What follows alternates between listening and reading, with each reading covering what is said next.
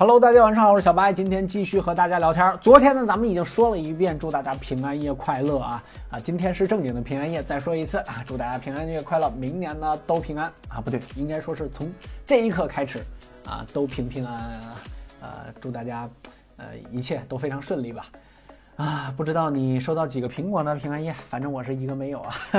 还有就是呢，今天这个头条下边啊有这个，呃，小白呢平安夜发个红包吧，啊，有三百个红包啊。不过你听这语音的时候估计就没有了，因为这个很多小伙伴都是一开始看到这个有红包字样，马上快去下边找了，对吧？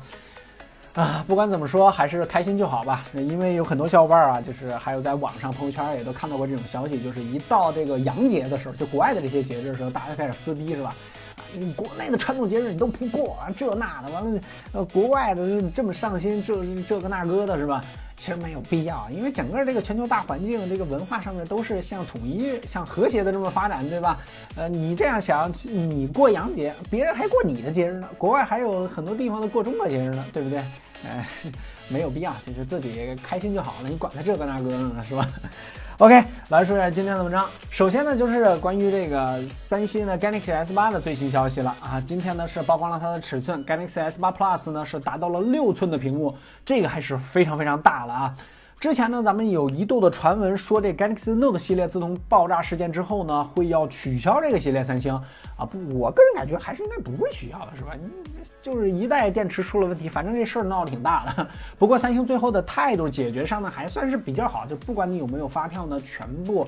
都给你退了，呃，这个态度上呢还是不错的，呃，但是至于这 Note 系列还有没有，那就真两说着了啊。如果它要是真的长到六寸的话呢，那这个尺寸上说白了就和 Galaxy Note Note 系列抢戏了，因为 Note 系列呢就是大屏嘛，它有那支笔嘛，呃，双手操作上呢确实是比较好，而且 Note 系列呢，我个人确实也非常喜欢啊，呃，唯一坚持 Note 奥义的一个产品啊。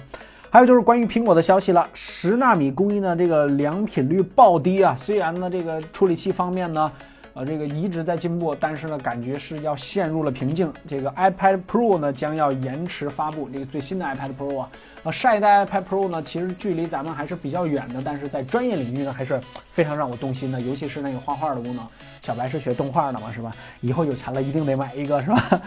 呃，苹果、高通、台积电、三星全部都受伤了，就是这个十纳米的工艺，因为良品率实在太低嘛，技术上面呢可能会有一个小小的延迟。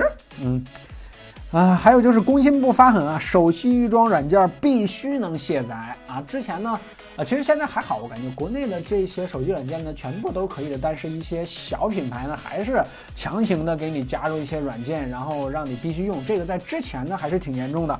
最近大家买的手机应该是比较少了吧，但是也没准会有，是吧？反正主流的这些，比如说，呃，像那个、华为啊这些，他们的软件呢都是可以卸载的，第三方的啊。